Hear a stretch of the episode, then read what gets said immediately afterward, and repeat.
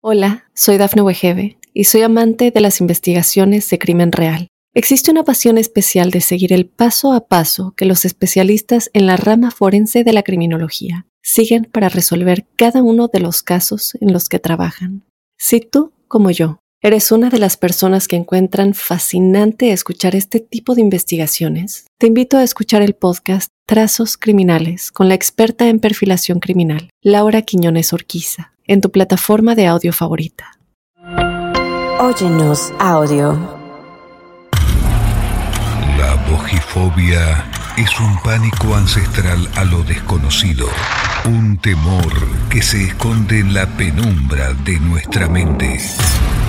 Es el terror a lo que no podemos ver, pero sabemos que está ahí. Martes de Misterio presenta Bojifobia. Historias para oír en la oscuridad.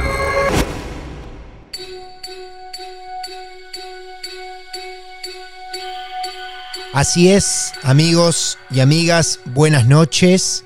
Bienvenidos y bienvenidas a este encuentro bonus en nuestros martes de misterio para celebrar Halloween 2023 hemos creado cuatro fascículos, cuatro volúmenes a los que llamamos Bojifobia.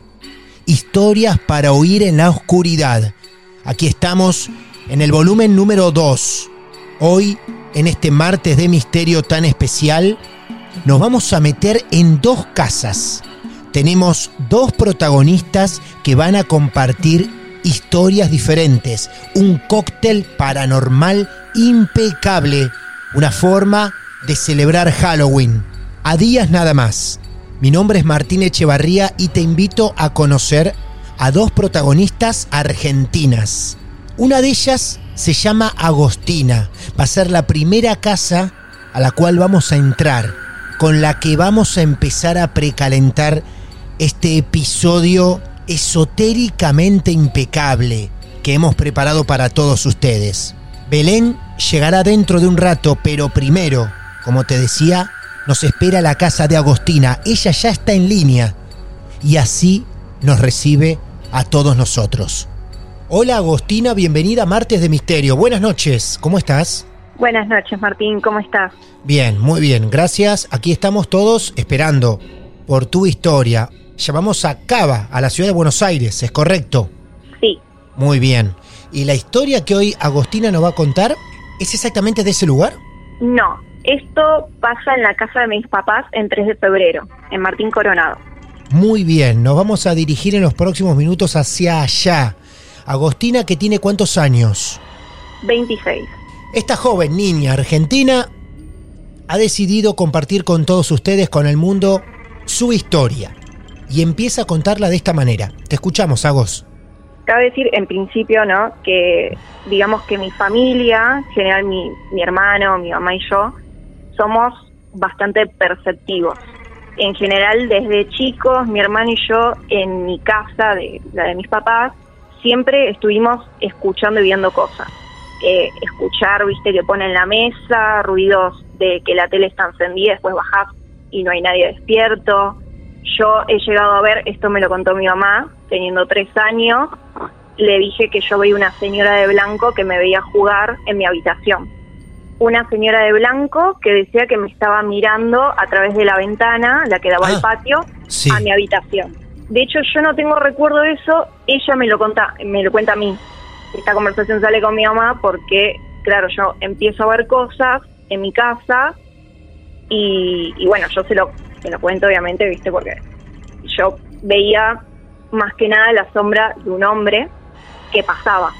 De hecho, una vez yo, ya teniendo 12, 13 años, llego del colegio, llegamos, mis papás me fueron a buscar, fuimos a comprar, llego del colegio, entro a mi casa y, para que tengas una idea, yo tenés la entrada, hacia la izquierda hay un living y hay un pasillito hacia una biblioteca, donde te- teníamos la computadora. Yo en general siempre cuando volvía del colegio iba a dejar allá la mochila. Resulta que yo entro y veo una sombra que entra atrás mío, que yo pensaba que era mi papá. O sea, yo vi la forma de un hombre atrás mío que entra conmigo. Sí. Yo estoy dejando la mochila y de golpe la sombra sale de la habitación y me apaga la luz. Y yo No. quedo a oscura. No. Qué impresionante Claro, ese yo- dato, ¿eh? Mirá vos, apaga la luz. Yo vi la, claro, la forma del hombre, de la altura de mi papá, hasta más o menos 1,74, por así decirte. Yo mido 1,60 y me apaga la luz. Yo pensaba que era mi papá, entonces yo me giro y le digo, mira, papá, esto no es gracioso, o sea, estoy todavía en la habitación, le digo. Y cuando me doy cuenta, la biblioteca tiene una ventana hacia afuera y mis papás estaban todavía bajando las bolsas de las compras. Así que yo estaba sola en mi casa. Qué sensación Claro. esa, ¿eh? Mirá vos. Vos ves exactamente el momento en que la sombra se va retirando de tu habitación, se apaga la luz Claro. al, al momento. Claro. Y me apaga la luz, sí. Porque yo fui a tocar el, el botón de la luz, dije, bueno, quizá hay alguna falla en la luz, lo que sea. No, el botón estaba apagado. No es mala, porque es hasta el día de hoy que se sigue apareciendo. Va, va haciendo como apariciones que vos decís, dentro de un mes, se te aparece que siempre en esa, en esa biblioteca, en esa habitación, va caminando para allá. La vi una vez iba caminando y pude ver, pero en serio, en serio, como la forma de las piernas con zapatillas que pasaba caminando. A medida que la vas viendo, le vas descubriendo más detalles a la sombra. Claro, Claro. claro. No, no la llegué a ver, digamos, de verle una cara. Como que le llego a ver de la cintura para abajo más física, digamos. Sí. pero yo siento que, que no es algo malo porque nunca me generó como una sensación de como de miedo digamos siempre se aparece se le aparece a mi hermano incluso hasta a mi mamá de hecho una vez mi hermano me cuenta que él estaba fue a lavar unos vasos tipo 3, 4 de la mañana bueno tenemos la cocina que tiene una, una ventana hacia un patiecito interno y mi hermano levanta la vista y cuando levanta la vista en el reflejo de la ventana ve a esa sombra parada atrás de él. Y bueno, él se asustó y terminó rompiendo un vaso. Solo por eso nos lo contó, porque si no, él es más de, de callarlo, digamos, cada vez Sí. que la veía esa sombra. Esto estamos hablando, ¿cuántos años tenías la primera vez que la viste? La primera vez 12 12. y esto sigue pasando hasta ahora. Hasta el día de hoy. Claro, sí, yo me mudé, pero mi mamá me dice que la sigue viendo la sombra. Esa confirmación es todo, ¿eh? Vos te mudaste Sí, y mamá te dice, la sombra sigue estando acá en casa. Y te lo dice mamá. y ella que es miedosa, de hecho dice que la ve entrar a mi habitación ahora. ¿En tu habitación qué hay ahora? Esta, mi habitación así como si nada, como si no me hubiese ido, digamos. Ah, ¿vos a veces volvés a la casa de mamá y papá y dormís ahí? Sí, sí, sí, sí. Pero no me ha pasado nada raro, digamos. Claro. Yo en general cuando esa sombra se aparece, la veo abajo en el living y que va hacia la biblioteca. En mi caso. En el caso de mi mamá la ve entrar en mi habitación y a mi hermano se le aparece en la cocina, pero lo raro es que es que es por ciertos plazos de tiempo, es como que por unos meses e- ese hombre no, no aparece y de golpe son dos o tres semanas en las que las apariciones son constantes, son todo el tiempo, que vos vas caminando y se te cruza Claro. eh, y le escuchás las pisadas o vas escuchando ruidos también y de golpe se calma. No, no sabemos si es algún mensaje que cada tanto nos quiere dar porque justo en el momento en que empezó a aparecer, justo fue que uno de mis abuelos se enfermó y falleció, a los dos años falleció mi abuela, era como que iba apareciendo a medida que, por ejemplo, mis abuelos iban falleciendo Ah, y mi mamá como que lo atribuía, claro, lo atribuía que era como una forma de avisarnos que algo iba a pasar. Y todavía está ahí. Sí. ¿Está mamá y está papá Y en esa casa? Sí, todavía sigue ahí.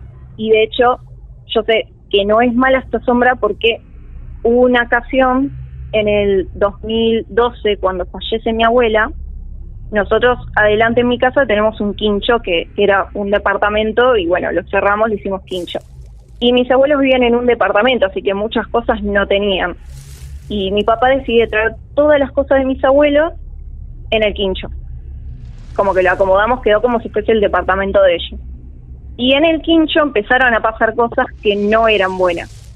eh, a nivel de que entrabas y estaba muy helado, muy helado, te ponías muy nervioso, capaz que me mandaban a buscar algo a la ladera allá, y yo entraba y salía corriendo. Y no me pasaba solo a mí, le pasaba eh, hasta incluso a mi papá, que de hecho él sintió que lo empujaron. De hecho, una vez con mi papá nos pusimos a sacar fotos con el flash Sí. al chincho diciendo ah, que hay un fantasma, que esto, que el otro. A la hora terminamos de comer todo, yo me pongo a ver las fotos en la cámara y salieron cosas. Salieron Que- cosas. Como que, no. por ejemplo. O sea, yo vi como tres formas, como si fuesen personas, pero pero no personas, porque yo les vi las manos y se veían como garras. ¿Garras se veían en las fotos? Sí, Ah. eran como unas personas, pero con garras. Que de hecho yo me quedé congelada, me pegué un susto y cuando se lo muestro a mi mamá, mi mamá agarró y dijo, hay que limpiar ese quincho. Claro. De inmediato hay que agarrar y sacar cosas porque algo ahí, como mi abuela tenía un rejunte de cosas que venían también de otros familiares, de otros amigos, dice, no Ah. sé lo que puede haber ahí. Claro. Sí. Ah, objetos que no eran de ustedes. Claro, Claro. estaba lleno de cosas que no eran nuestras. De hecho, mi mamá me decía, o sea, yo siento que este quincho ya no es mío. Porque de verdad, vos entrabas y era pleno verano y te morías de frío adentro. Y en cuanto a mi papá lo tocan y yo en, en forma de chiste saco las fotos y veo eso, dije, bueno, no. Mi mamá incluso tiró agua bendita, empezó a limpiar y no sé qué habrá tirado a la basura, pero funcionó porque inmediatamente el quincho pasó a ser otra cosa. Cambió. Ya, sí, cambió. Ya no hacía frío, ya no te sentías como que te miraban cuando entrabas, ya no te sentías nervioso. Creo que ella en- encontró lo que, el punto que, que no sé, que tenía esas cosas, como que las terminó echando de la casa, ¿no? ¿Papá vio esas fotos también? Porque fue el que te Sí, acompañó. conmigo. ¿Y qué, Sí, qué opinaba? conmigo. ¿Parecido a vos? Se puso blanco, se puso blanco. Claro. La otra cosa que se sigue apareciendo en mi casa no es mala, porque no, no me genera esa sensación de terror. De hecho, en, en un momento pasaba en paralelo, digamos, ¿no? Mientras una cosa aparecía en mi casa, todo lo demás que te daba terror estaba ahí en el quincho. Y eran diferentes las sensaciones. O sea, yo, por más que se aparecía esa sombra en mi casa, yo estaba tranquila. Era como, ah, bueno, volvió a aparecer este hombre. Que haya pasado ya tantos años es como que nosotros ya lo tenemos muy Sí. normalizado que aparezca. Pasan dos cosas en este efecto. Que alguien más lo vea, por un lado es un alivio, porque no te sentís sola y lo que vos dijiste, no estoy loca, pero por el otro decís, bueno, entonces esto es una confirmación que ocurre. Claro, Y esa confirmación también, al principio jode un poco, después como vos y tu familia la saben llevar adelante dignamente, mientras la cosa esa no perjudique, ¿no? Bien. sí. Mientras no moleste, siempre aparece, camina, anda por ahí, pero no sentimos que sea algo que moleste. Claro. Y tampoco tenemos mucha idea de, de por qué se sigue apareciendo después de tantos años. Bueno, Agos, a lo mejor algún día lo averiguás y nos llamás para contarlo, claramente. No, ojalá que sí. Ojalá que sí, ojalá que sí.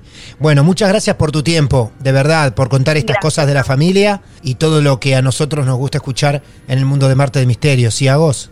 Sí, muchísimas gracias a vos por darme este espacio. Por favor, te mando un beso grande, cuídate mucho. Muchas gracias. Hola, soy Dafne Wegebe y soy amante de las investigaciones de crimen real. Existe una pasión especial de seguir el paso a paso que los especialistas en la rama forense de la criminología siguen para resolver cada uno de los casos en los que trabajan. Si tú, como yo, eres una de las personas que encuentran fascinante escuchar este tipo de investigaciones, te invito a escuchar el podcast Trazos Criminales con la experta en perfilación criminal, Laura Quiñones Orquiza, en tu plataforma de audio favorita. Y así dejamos atrás los hechos paranormales, sombras, espectros, energías de la casa de Agostina. Una forma de empezar a precalentar todo lo que se viene a continuación, porque ahora van a conocer la historia de Belén, otra casa otras actividades paranormales. Así que ajusten el volumen de sus auriculares, que nada los distraiga. Y así recibimos a la segunda protagonista de esta noche en Martes de Misterio, Bojifobia, volumen 2. Hola Belén, buenas noches, bienvenida a los Martes de Misterio. ¿Cómo andás? Hola Martín, muy bien, acá, un poco nerviosa. Tranquila que en un rato te vamos a escuchar, pero primero te tengo que preguntar cuántos años tenés, Belén. Tengo 35 años. Desde General Rodríguez, esto es provincia de Buenos Aires, ¿no? Provincia de Buenos Aires, y al lado de Luján. Muy bien, acá estamos, todos dispuestos a escucharte, Belén, desde donde vos quieras. A ver. Primero creo que es importante decir de dónde vengo, cómo es mi familia. Eh, yo vengo de una familia católica, mamá, papá, hermana y hermano. Yo soy la menor. Lo que yo recuerdo, o sea, yo vivo en, la misma casa desde mis cuatro años. Es una casa nueva. Eh, o sea, primero hubo una familia eh, viviendo en esta casa, joven, que bueno, la, compraron como inversión y a los cuatro, no, a los tres años por ahí eh, de tenerla, se la vendieron a, mis viejos, mis papás, y empezamos a vivir nosotros. Entonces, eh, es la casa familiar. Y eh, hoy por hoy yo vivo en el mismo terreno, pero en una casita en el fondo, vivo sola con mi perra. Las cosas que, te voy a contar suceden en mi casa original. Bien, perfecto. Que hoy por hoy está habitada entonces, y vos vivís a metros, a metros de ese lugar nada más vivís. Sí, sí, en este momento la historia la estás contando sola en tu casita de atrás. Estoy en mi casita de atrás. Mira vos.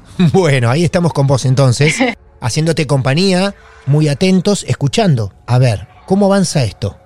Eh, lo primero que recuerdo es que, bueno, mi casa original es bastante grande, entonces cuando vos entrás por la puerta principal, hay un hall de entrada, que es como un living donde no, no estábamos ahí por lo general, no, no estamos, es para recibir gente, hay unos sillones.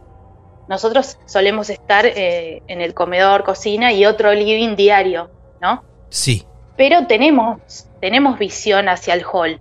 Y lo que yo recuerdo es que siempre estando en el comedor o en el living, mirando la tele o estudiando, ¿viste cuando vos estás fijando la, la vista, no sé, por ejemplo, en un televisor y está el hall de costado tuyo? yo veía como sombras pasar por el hall. Y yo le decía a mi mamá, veo sombras en el hall, viste, como que, como si fuesen personas caminando. Claro, sí, hacia una dirección encima. Siempre, no es que hacia un lado, hacia el otro, siempre hacia la misma dirección, como si fuese saliendo por la puerta. Y mi mamá me decía que eh, esas sombras que yo veía era por mi problema de visión. Ajá. Entonces un día hablando con mi hermana, que es mayor que yo, eh, me dice, yo también veo sombras ahí, en el hall de entrada. Siempre las, las vi. Y bueno, empezó mi hermana a decir que escuchaba eh, voces en el, en el comedor de la cocina cuando se iba a dormir. A todo esto, mi mamá lo mismo, no le creía, no le creía, y al compás de mi mamá, nadie creía a mi hermana.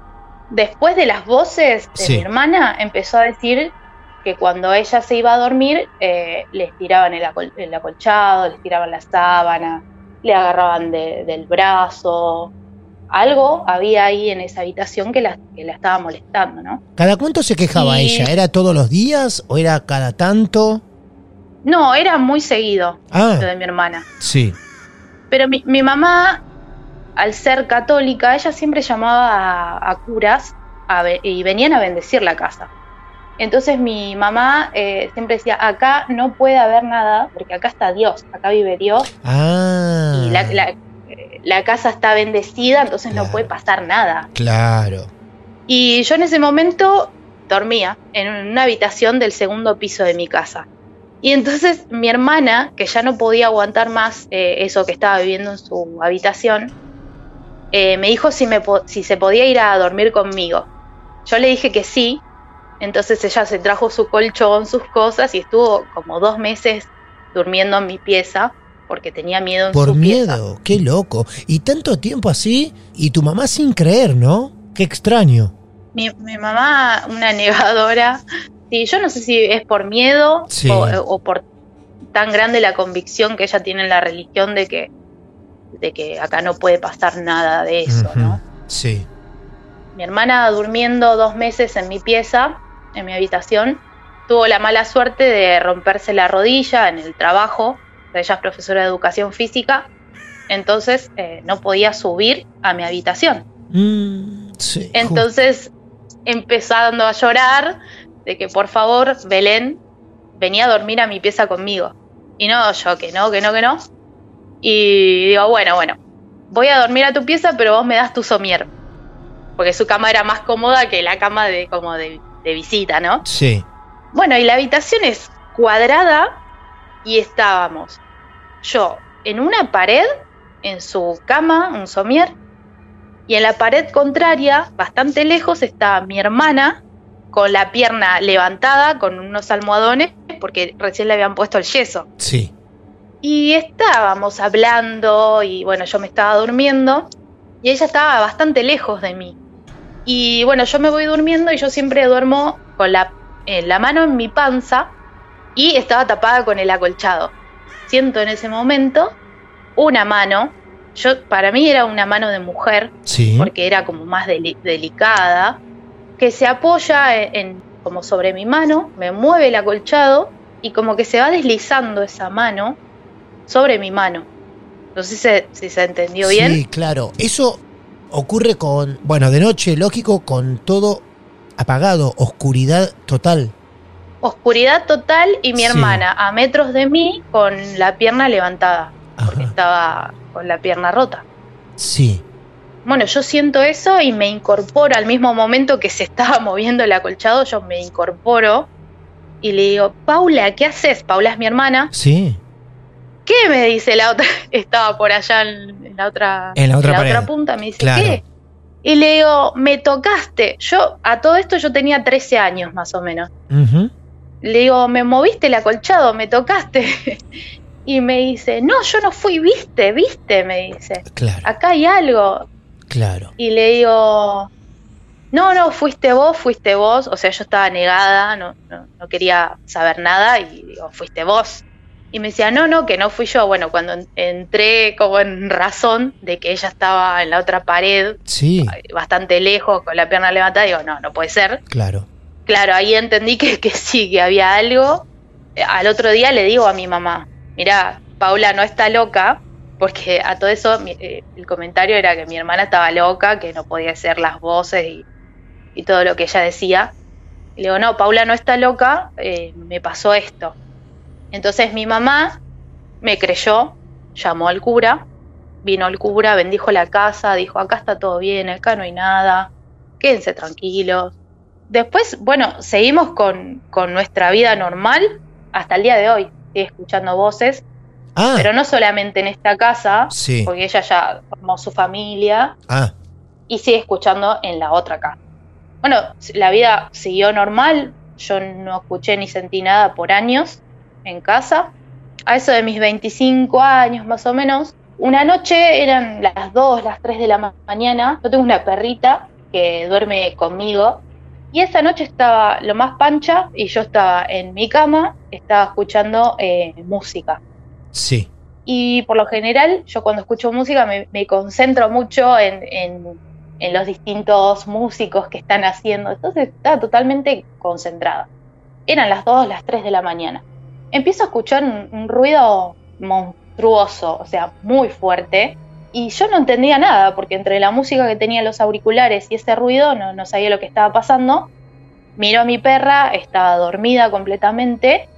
Bueno, con los auriculares y escucho unos ruidos indescriptibles. En ese momento no entendía lo que estaba pasando, si se estaba cayendo un helicóptero, no sé, yo pensé que era un ovni en ese momento.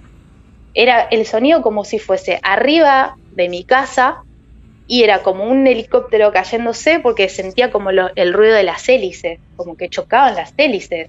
Y escuchaba que el sonido se movía, o sea, como que estaba arriba de mi casa al segundo estaba en el campito de enfrente de mi casa, al segundo yo lo escuchaba como de mi casa a cuatro kilómetros, pero o sea, súper rápido y lógico, porque no, no tiene explicación.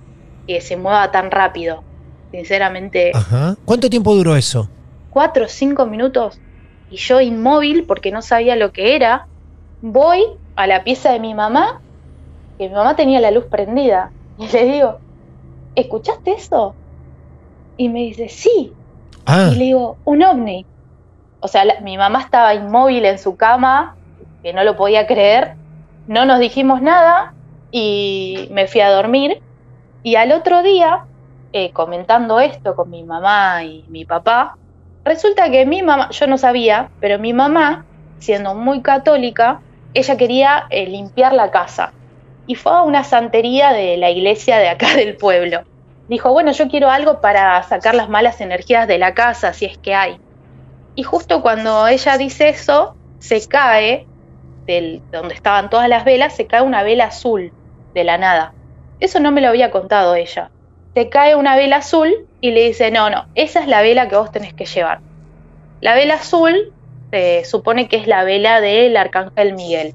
Es una vela que vos la prendés y dura prendida cuatro días y tenés que decir una oración. Y ella tenía la vela, hizo la oración y tenía la vela prendida en su habitación. claro. Ya era el tercer día, yo, yo no estaba enterada de eso. Era el tercer día de la vela prendida.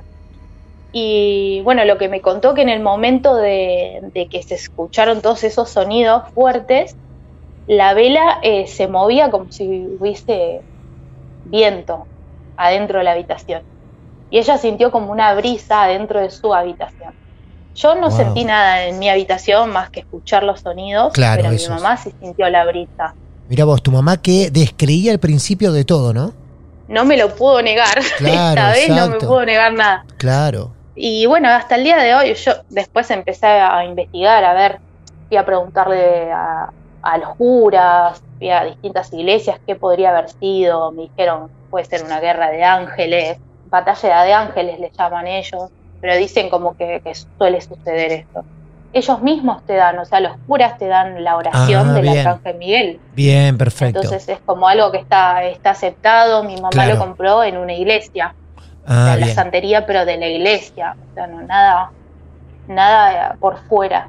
Eh, el último hecho fue el año pasado. Sí. Yo estaba en mi casa. Mis viejos cuando se van de vacaciones, yo me mudo a mi casa original. A la casa, Yo- claro, de adelante sería. La de, la de adelante, la que pasan estas cosas extrañas. Exacto. yo me encierro en la casa y me quedo con mi perrita sola en la casa.